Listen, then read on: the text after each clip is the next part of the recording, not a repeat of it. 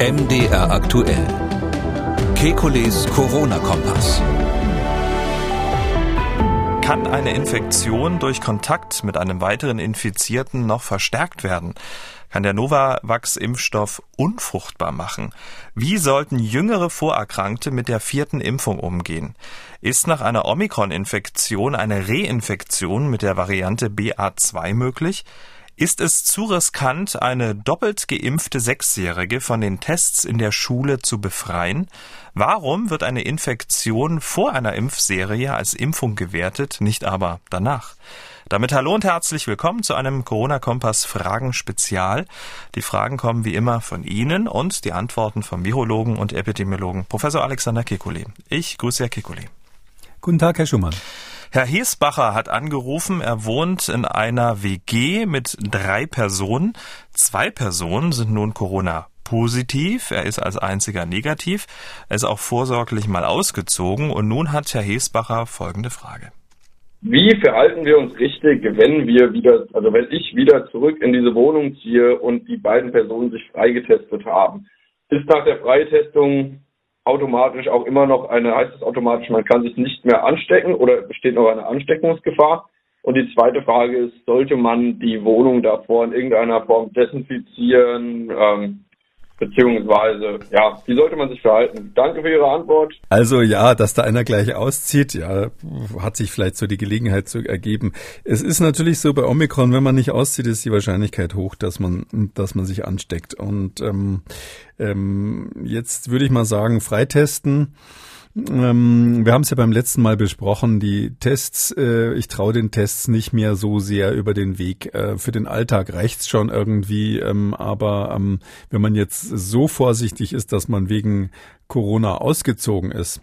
Und dann würde ich doch sagen, freitesten vielleicht nochmal wiederholen mit einer PCR zur Sicherheit in diesem Fall. Also außer die Infektion hat jetzt so lange zurückgelegen, ich sag mal über 14 Tage, dass es sowieso extrem unwahrscheinlich ist, dass da noch was übrig geblieben ist. Also 14 Tage plus braucht man wohl keine Angst mehr zu haben. Ähm, und wenn das ähm, jetzt ganz kürzlich alles war, dann wäre vielleicht zusätzlich eine PCR sinnvoll. Ähm, nicht, dass der Herr Hesbacher da ganz umsonst aus ausgezogen ist. Ja, und soll man sich desinfizieren? Ich nehme mal an, jemand, der so, ähm, ähm, sage ich mal, bewusst mit Infektionskrankheiten umgeht, das ist ja bei den Menschen ganz unterschiedlich. Ja, der, ich bin auch so jemand, der extrem wenn ich von, von zu Hause komme, ich wasche mir immer als erstes die Hände. Ist völlig ausgeschlossen, dass ich irgendwas anfasse, außer vielleicht meinen Stiefeln, die ich ausziehe, ähm, bevor ich mir die Hände wasche, wenn ich nach Hause komme. Und zwar schon immer. Das hat nichts mit Covid zu tun. Äh, vielleicht bin ich deshalb auch Mikrobiologe und Virologe geworden. Und andere sind ja ganz anders. Die, die, die, denen ist das völlig wurscht. Ich beobachte sogar Leute, die aus der Toilette kommen und sich nicht die Hände waschen. So. Und mhm. in diesem Spektrum, sage ich jetzt mal, schätze ich doch mal, dass unser Anrufer sowieso eher zu den ähm, sauberen Typen gehört. Und deshalb muss er nicht mehr machen als das. Also heißt im Klartext vielleicht nicht gerade die Handtücher von den anderen benutzen oder ähnliches oder ein Taschentuch, in das der andere reingerotzt hat, nochmal nehmen. Aber alles andere ist ähm, ungefährlich beim Zusammenwohnen. Frau Timmermann hat gemailt und eine Frage zum Proteinimpfstoff von Novavax. Der Impfstoff Novavax wird in einigen Ländern ja schon verimpft, zum Beispiel in Indonesien und Indien.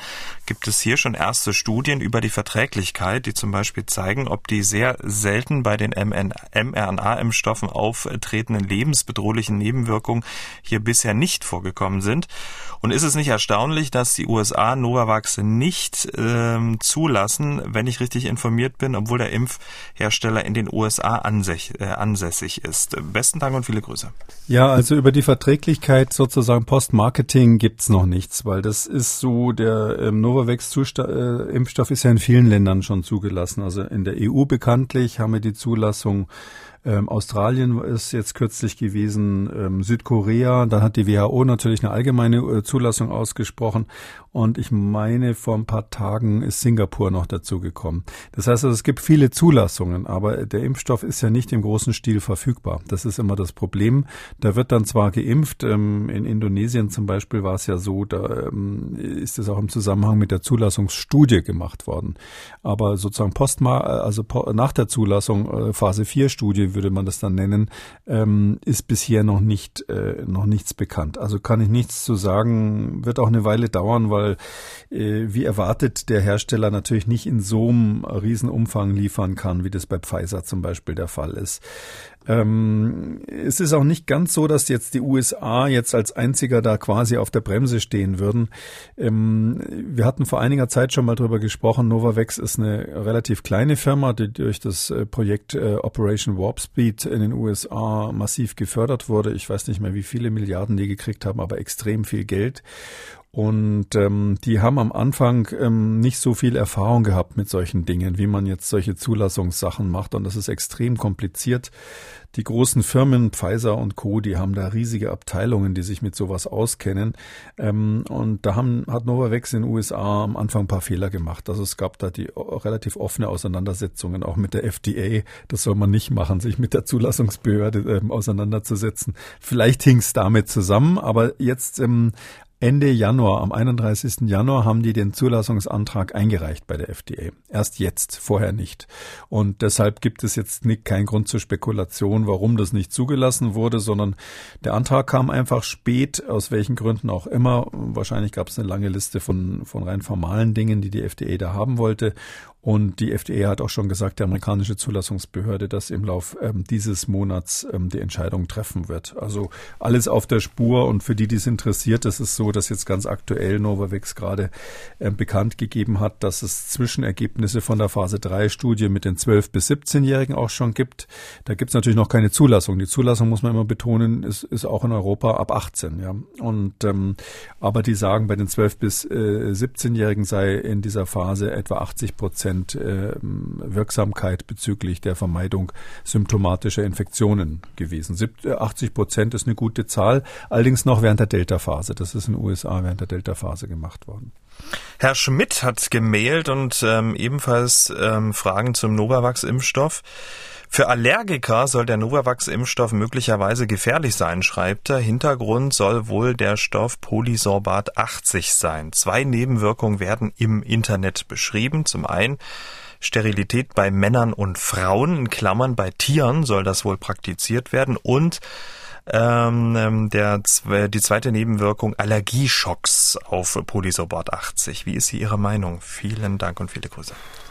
Ja, also das ist äh, mal kurz gesagt Quatsch, ja. Also die kurze Version ist Quatsch, aber wir, wir geben ja hier mal auch die lange Version, damit es nachvollziehbar ist.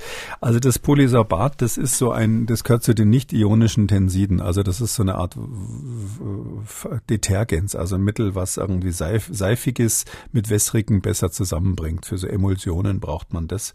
Ähm, das ist nur, ist in vielen Medikamenten drin, gibt auch ganz viele Impfstoffe, die auch bei Kindern angewendet werden, wo Polysorbat drin ist, auch als Stabilisator Stabilisator in dem Fall ähm, ähm, ist meines Wissens nur in den Impfstoffen von AstraZeneca und Johnson Johnson, also nur in den Vektorimpfstoffen drinnen, also nicht in den RNA-Impfstoffen. Ähm, das, äh, warum heißt das Polysorbat? Da ist Sorbitol drinnen. Also Sorbitol ist so ein im weitesten Sinn ein Zuckermolekül, ein relativ kompliziertes, wo ähm, ein Teil Ölsäure ist, also eine langkettige Fettsäure und und eben diese Zuckermoleküle. Das wird aus Getreide gewonnen, das Zeug. Und ähm, dadurch, dass es sozusagen eine Seite hat, die, die zuckerartig ist, also das mit dem Wasser Kontakt aufnehmen kann, sich gut in Wasser löst, und die andere Seite, die eben eine Fettsäure ist, die sich gut mit Fetten verbindet, dadurch kann das eben Emulsionen ganz gut machen. Und so wird es dann verwendet. Zum Beispiel zur Stabilisierung von Eiscreme verwendet man das, damit das Eis im Sommer nicht so schnell schmilzt. Und ähm, ja, und dann sehen Sie schon, es ist in, in vielen Lebensmitteln drin, es ist in anderen Impfstoffen drin, es ist in ganz vielen Medikamenten drinnen. Es gibt Allergien gegen Polysorbat, ähm, so wie es gegen fast alles ähm, Allergien gibt, also solche wirklich allergischen Reaktionen nach der Injektion. Ähm, äh, die sind absolute Rarität. Das ist extrem, extrem selten. Wir haben ja mal über das PEC gesprochen, das Polyethylenglykol, was bei, was in den mRNA-Impfstoffen drin ist. Das macht auch selten Allergien, aber die kann man wenigstens zählen. Und hier Polysorbat, das ist extrem, extrem selten, dass man da überhaupt was sieht. Aber ja, das kommt vor. Also eine allergische Reaktion ähm, kommt vor. Und Sterilität bei Männern, Frauen, Tieren, das ist völliger Unsinn. Also das, das Zeug wird schon so lange benutzt und immer wieder getestet in Tierexperimenten auf ähm, alle möglichen Schäden. Da passiert nichts. Das kann man sich auch so praktisch vorstellen. Das ist ja einfach diese Ölsäure mit einem Zucker vorne dran. Das wird über einen Fettstoffwechsel abgebaut und fertig. Da ist also, das ist also nichts, wo man Angst vor haben muss. Aber vielleicht, wenn man viel Eis isst, vielleicht. Hm? Da muss man extrem viel Eis essen und ja. man weiß zum Beispiel aus Mausexperimenten, wenn Sie, wenn Sie das so ansprechen, wollte ich jetzt gerade weglassen, aber das, das war mal umstritten. Eine Zeit lang war das dann in den Medien so zum Teil. Wenn man Mäusen Unmengen von diesem Polysorbat verabreicht, also es quasi ins Trinkwasser immer reinmacht, mhm. äh, dann ist tatsächlich so, dass die Darmflora-Störungen bekommen. Ich meine, die kriegen also dann Durchfälle und sowas. Oh ja, also man oh. kann schon, wenn man es äh, übertreibt, kann man sich mit allem. Sie wissen, man kann sich auch mit Wasser tödlich vergiften. Das stimmt. Ähm, das heißt also, ähm, die Dosis macht das Gift und ja. ähm, klar ist das Zeug unschädlich, ist es schädlich, wenn man sehr viel nimmt. Bei Eis gibt es noch andere Gründe, nicht zu viel zu essen. Wir haben äh, wieder eine Kinderfrage bekommen und ähm, zwar folgende. Hallo, Kikolis. Ähm, ich bin Helene und mein Vater, meine Mutter und ich haben Corona. Mein Papa hat ganz dolle Corona. Könnte er uns damit noch mehr, viel mehr anstecken oder nicht? Mhm, nicht, dass der Vater noch ausziehen ja, muss. Das ist genau die Überlegung, die, die dann Kinder haben. Also nein, der Papa kann dich nicht äh, mehr anstecken, nur weil er ganz dolle Corona hat, sondern es ist tatsächlich so, ich weiß jetzt nicht, ob der Papa älter als die Mama ist, aber je älter man ist, desto schwerer verläuft es meistens. Und es ist auch bekannt, dass es leider bei Männern, ähm, erwachsenen Männern, ähm, eher schwerere Verläufe gibt als bei Frauen. Der Unterschied ist nicht so deutlich, aber man sieht einen kleinen Unterschied. Also das ist eine kleine Ungerechtigkeit Möglichkeit und meine Empfehlung wäre dann, dass die ganze Familie sich ganz lieb um den armen Papa kümmert, ähm, ihm zum Beispiel Eis bringt, wenn er das haben will, oder den Nacken massiert oder den Fernseher einstellt, was auch immer die Papas so haben wollen. Aber es ist kein Grund vor ihm davon zu laufen. Aber nur Eis, wenn da kein Polysorbat 80 drin ist. Ne? Bleiben, Dann selber machen das Eis. Genau, geht ja schnell. Bleiben wir bei den Kindern. Frau Ewart ist eine besorgte Mutter. Sie hat uns gemailt. Sie schreibt, meine Tochter ist sechs Jahre alt, gesund, zweimal geimpft. Sie wird, wie alle, dreimal die Woche getestet.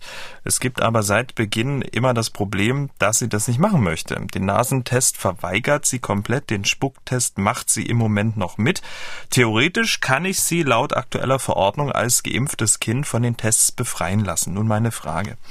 Ist es zu riskant, sie von den Tests befreien zu lassen oder wäre es okay, nur dann zu testen, wenn ein Fall in ihrer Klasse auftritt? Und zweitens will sie auch noch wissen, Frau Ebert, gibt es irgendwelche Informationen oder Studien dazu, dazu, was die Tests mit den Schleimhäuten machen. Man hört auch hier verschiedene Sachen bezüglich der Inhaltsstoffe der Tests, zum Beispiel, dass sie krebserregend sein sollen. Viele Grüße. Hei, hei. Ui, also ich fange mal mit dem am Schluss an. Bei so einer langen Frage kann ich mir das dann mal besser merken. Ähm, krebserregend ist da nichts, was irgendwie auf den Tupfer käme. Also ich, diese Berichte habe ich auch schon gehört davon. Also ich kann jetzt nicht ausschließen, dass bei dem Schnelltest in dieser kleinen Kassette, die man da ja hat, wo es diese hübschen farbigen Streifen gibt, dass da äh, bei den Substanzen, die da reingemischt werden, damit es so schön bunt wird, irgendwas dabei ist, was krebserregend wäre, wenn man das in sehr großer Menge, was weiß ich, essen oder sich injizieren würde. Also das ist bei so Farbstoffen leider so, dass die häufiger mal dann solche neben negativen Nebenwirkungen haben in großer Menge. Äh, aber wer futtert denn schon diese Plastikkassetten? Also das ist eher unwahrscheinlich, dass man mit dem in Kontakt kommt. Der Tupfer ist nicht krebserregend, mit dem man die, den Abstrich macht.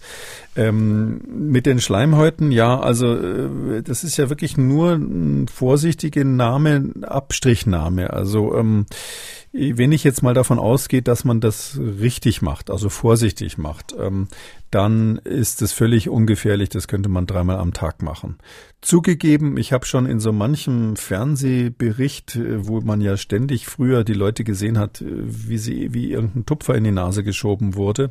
Heute ist das Lieblingsmotiv der Fernsehreporter, glaube ich, der, die, der Arm, der gerade gespritzt wird. Ich wäre eigentlich dafür, dass man das mal verbietet, dass man in jeder Sendung, in jeder Fernsehsendung irgendwie Leute Leute sieht, die gespritzt werden.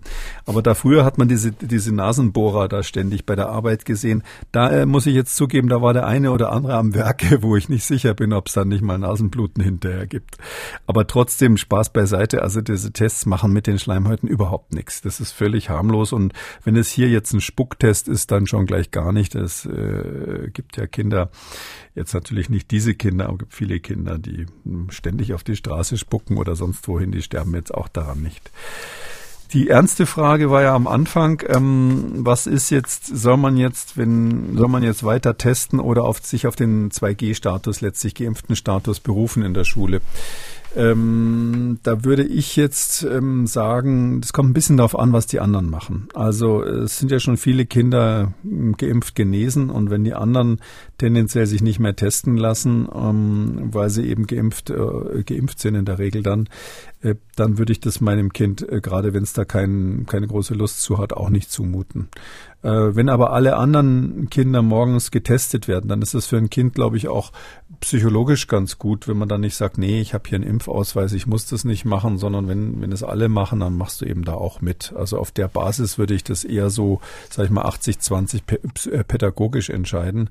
Ähm, rein von der Sicherheit her ist es so, ähm, dass natürlich ähm, getestet ähm, eine zusätzliche Sicherheit gibt. Das ist ganz klar. Und ähm, insbesondere, wenn da natürlich ein Fall in der Klasse auftritt und man sowas wie einen Ausbruch ähm, vermutet, dann ist es sinnvoll, kurz danach in kurzen Abständen zu testen. Das wird aber dann die Schule hoffentlich auch anordnen. Ähm, Sie kennen ja meine Position, dass ich das für gefährlich halte, in so einer Situation dann zu sagen, ja, ja, die sind ja alle geimpft, da kann nichts passieren. Wir haben eine Mail von einer Kita-Erzieherin erhalten, die gerne anonym bleiben möchte. Sie schreibt, ich habe mich kürzlich trotz doppelter Impfung wahrscheinlich mit Omikron infiziert. Mein Verlauf war nicht so angenehm, habe sonst ein eher trainiertes Immunsystem bin auch erst 38 Jahre alt und ohne Vorerkrankungen. Ich trage auf der Arbeit im Alltag mit den Kindern keine Maske und kann nur spärlich lüften. Mich würde interessieren, ob es möglich ist, dass ich mich in Zukunft mit der BA2-Variante infiziere oder ob ich äh, gegen die ganz neue Variante nun besser geschützt bin.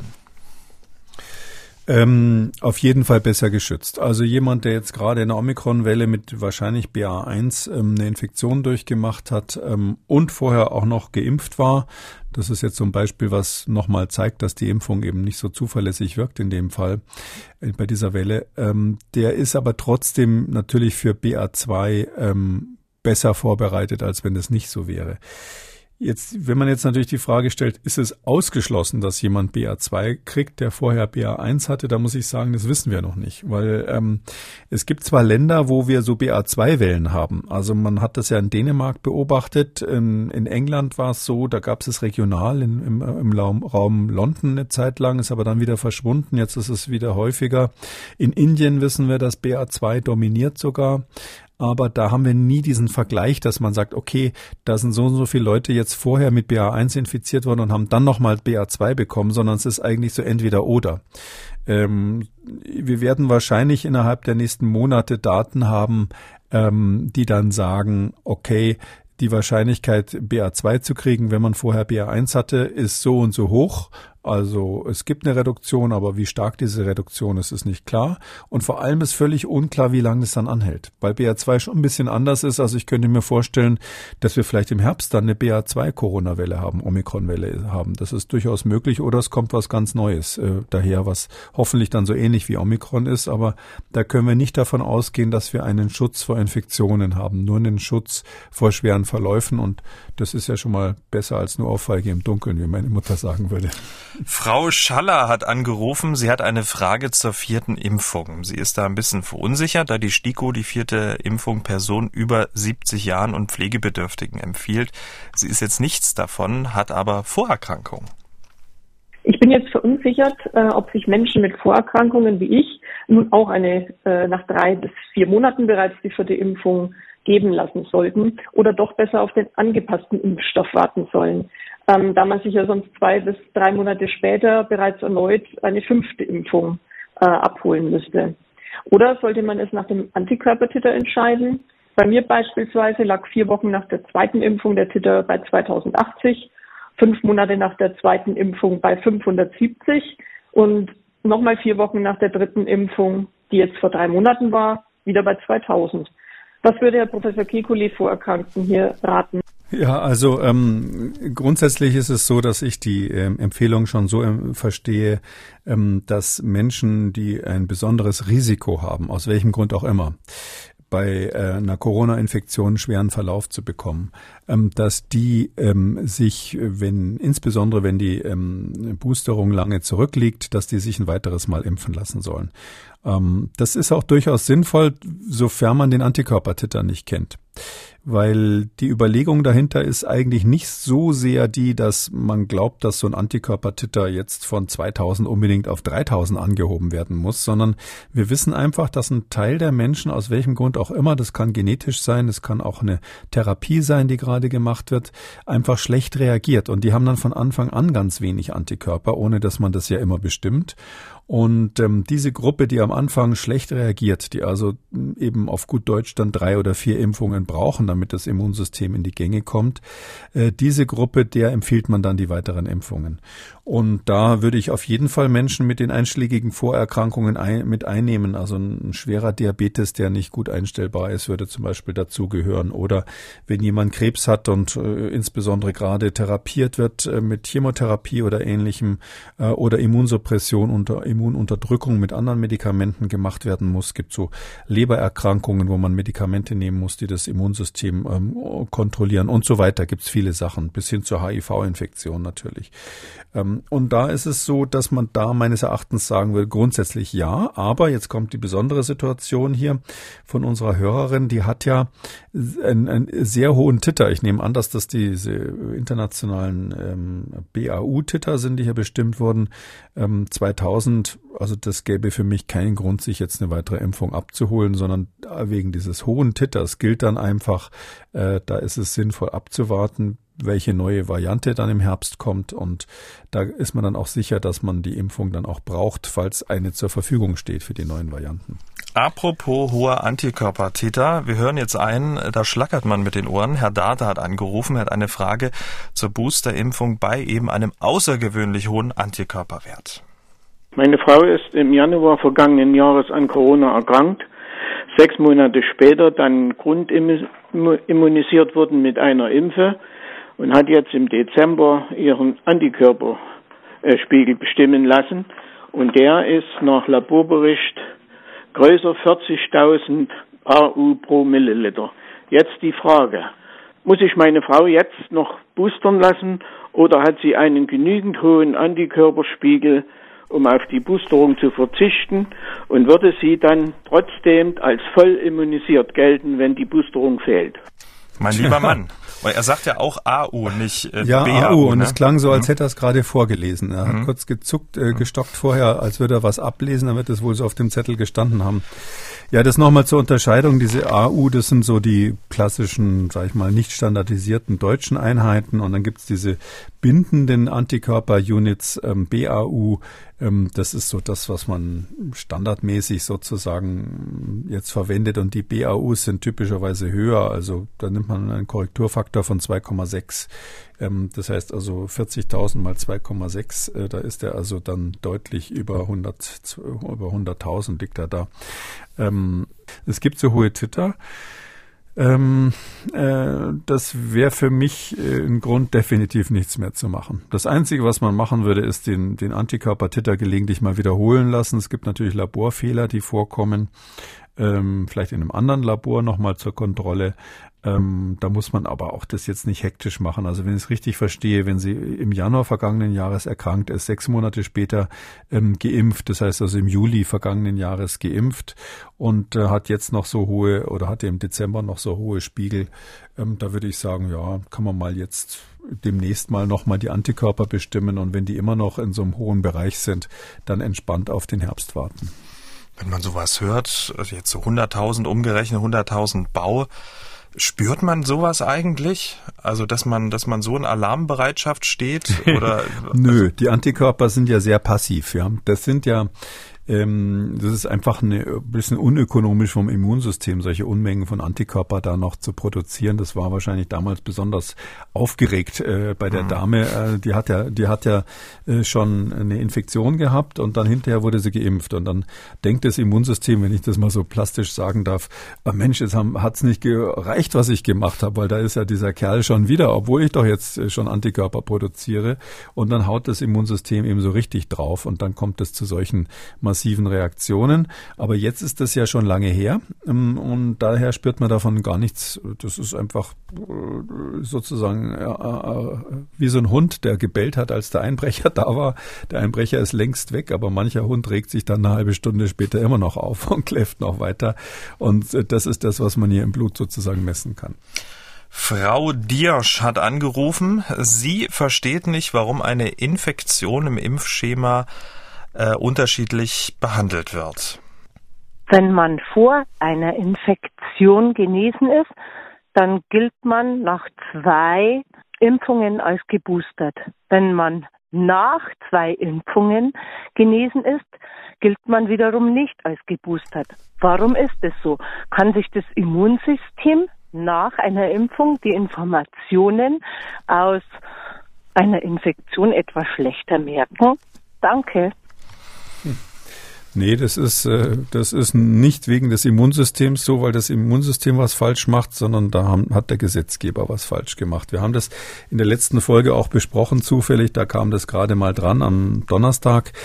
Ähm, das ist äh, tatsächlich so, ähm, dass ähm, es überhaupt keinen Grund gibt, eine durchgemachte Infektion nicht als Booster anzuerkennen. Also man, das wäre die Situation, ich bin vollständig geimpft, dann habe ich eine Infektion durchgemacht und das ist dann genauso gut wie eine Boosterung. Mindestens genauso gut, sage ich sogar. Ähm, obwohl ich es nicht darauf anlegen würde, weil man nie genau weiß, was so ein Virus mit einem macht. Das ist unsicherer als das, was der Impfstoff macht. Aber trotzdem, wenn es dann mal passiert ist, müsste das selbstverständlich als Boosterung anerkannt werden. Das ist eine Schwachstelle bei uns in der einschlägigen Gesetzgebung. Hat wohl was damit zu tun, dass man ganz bewusst, ohne das so laut sagen zu wollen, natürlich die Geimpften immer bevorzugen will, weil man die Leute ja zur Impfung motivieren will. Wer sich das Impfschema mal anschauen äh, möchte, wir verlinken es in der Schriftversion dieses Podcasts. Frau Kölbel hat angerufen. Sie arbeitet im ähm, Gesundheitswesen und macht sich so ihre Gedanken über die drei Millionen Menschen über 60 Jahre, die auf dem Papier noch nicht geimpft sind. In diesem Zusammenhang hat sie folgende Frage weiß man, wie viele der über 60-jährigen Nicht-Geimpften eine Infektion schon hinter sich haben. Ich bin 64 Jahre alt, das heißt, ich gehöre dazu. Ich hatte äh, eine Covid-Erkrankung, also ich gehöre zu den Ungeimpften, aber ich hatte eine Erkrankung. Meine Schwiegermutter ist 89 Jahre alt, hatte vor anderthalb Jahren, also relativ früh schon, äh, die Erkrankung hat es wunderbar überlebt, ohne, oder was heißt überlebt, es war wie eine Grippe, aber mehr auch nicht. Weiß man das, wie viel der über 60-Jährigen von diesen drei Millionen ungefähr schon eine Infektion hatten.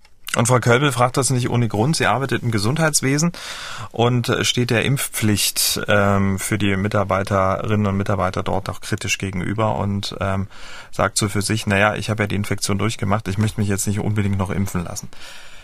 Also ich finde es eine ganz wichtige Frage. Ich sehe das ehrlich gesagt genauso, dass man diese Zahl bräuchte. Wir haben die nicht. Ähm, und das ist eine echte Schwäche bei der ganzen Planung, ähm, wenn man jetzt äh, auch insbesondere dann über Impfpflicht und sowas nachdenkt, wird ja zu Recht immer argumentiert mit den drei Millionen Ungeimpften über 60, aber der Anteil jetzt gerade bei Omikron, der jetzt sich infiziert hat, der ist natürlich hoch in dieser Gruppe. Die werden sich nicht alle perfekt vor einer Infektion geschützt haben, zumal das zumindest so meine Beobachtung, es einen Teil dieser Ungeimpften gibt, die ganz generell so Corona-Maßnahmen doof finden und die dann auch, wo sie können, die Maske auf Halbmast tragen und in anderen Situationen auch sich nicht äh, unbedingt akribisch an alle Vorschriften halten. Das heißt also, sie vermeiden dann auch eine Infektion auf andere Weise nicht so konsequent. so dass ich davon ausgehen würde, dass zumindest ein Teil dieser Leute ähm, sich auch deshalb einfach infiziert haben.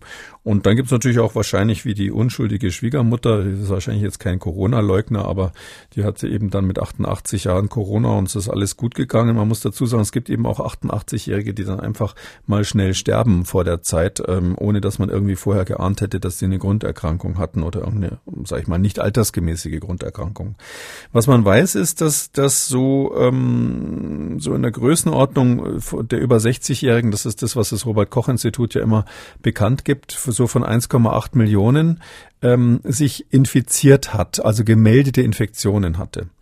Äh, da wissen Sie aber bei denen überhaupt nicht, was das jetzt für Leute waren. Haben die sich zusätzlich äh, geimpft und eine Infektion gemeldet?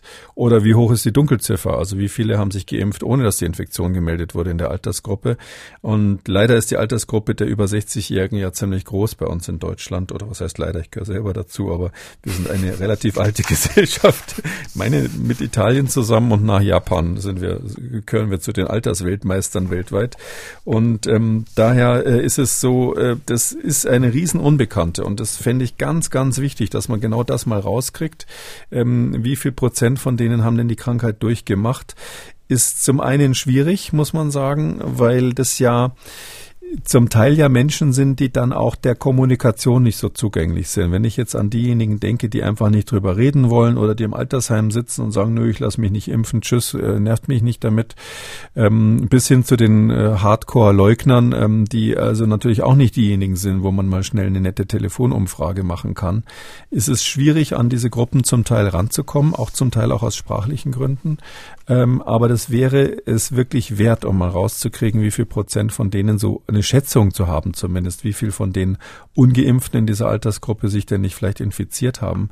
Auch wenn ich an dieser Stelle natürlich immer für die Impfung werbe und das mit gutem Grund, muss man an, muss man auch Folgendes natürlich schon, schon sagen. Also jemand, der schon mal ähm, eine Infektion hatte, vielleicht nicht gerade mit Omikron, sondern mit einer früheren Variante, was weiß ich, mit Delta, Alpha oder noch davor, der weiß ja, wie das bei ihm individuell gelaufen ist. Und das ist natürlich, diese Erfahrung ist natürlich mehr wert als jede Statistik. Ja, wir sagen statistisch, äh, ab 60 wird's gefährlich. Aber wenn jemand mit 62 Covid hatte, dann weiß er, so ist es bei mir gelaufen aufgrund meiner genetischen Veranlagung, die spielt eine große Rolle aufgrund meines gesundheitlichen Zustands, auf meines immunologischen Zustands. Und ich habe es einmal durchgemacht, heißt also eine gewisse ähm, irgendeine Antikörper, zelluläre Abwehr ist dann natürlich schon da. Mein, mein Körper kennt das Virus jetzt ein bisschen, zumindest auch wenn vielleicht eine andere Variante kommt. Dann ist es natürlich auch, hat es sehr starken prognostischen Wert bezüglich einer Reinfektion. Also dass jemand beim ersten Mal einen völlig blanden Verlauf hatte, wie die Ärzte hatten, äh, sagen, also sozusagen nur einen Schnupfen hatte und dann beim zweiten Mal schwerst krank beatmet auf der Intensivstation landet, obwohl zwischendurch sich äh, nichts geändert hat, also er nicht angefangen hat, Cortison zu nehmen oder ähnliches. Das weiß nicht, ob es das überhaupt jemals gab, aber zumindest ist kein solcher Fall berichtet. Ähm, das heißt, man kann schon sagen, wenn das bei mir einmal harmlos gelaufen ist, sofern jetzt nicht eine völlig exotische neue Variante kommt, wird es beim nächsten Mal jetzt nicht extrem schlimm verlaufen. Kann viel schlimmer sein als beim ersten Mal, aber die Wahrscheinlichkeit dann auf der Beatmungsstation zu landen ist gering. Und ich finde, das darf man bei der individuellen Risikobewertung mit in die Waagschale äh, äh, legen. Wenn man als Mensch sagt, okay, ich nehme das jetzt mal so mit, ich weiß schon, wie es ist, ich habe jetzt eine gewisse individuelle Abschätzung meines eines Risikos. Das ist dann etwas, das darf man als Gesetzgeber dann auch nicht ignorieren, indem man sowas wie eine allgemeine Impfpflicht anordnet. Damit sind wir am Ende von Ausgabe 280 Fragen Spezial. Vielen Dank, Herr Kekulé. Gerne, bis dann, Herr Schumann. Sie haben auch eine Frage, dann schreiben Sie uns an mdraktuell-podcast.mdr.de oder Sie rufen uns an, kostenlos 0800 300 22 00. Kekules Corona-Kompass als ausführlicher Podcast unter Audio und Radio auf mdr.de, in der ARD-Audiothek bei YouTube und überall, wo es Podcasts gibt. An dieser Stelle eine Podcast-Empfehlung. Hören Sie doch mal in den Rechthaber rein, der Podcast für Ihre juristischen Alltagsfragen. MDR aktuell. Kekules Corona-Kompass.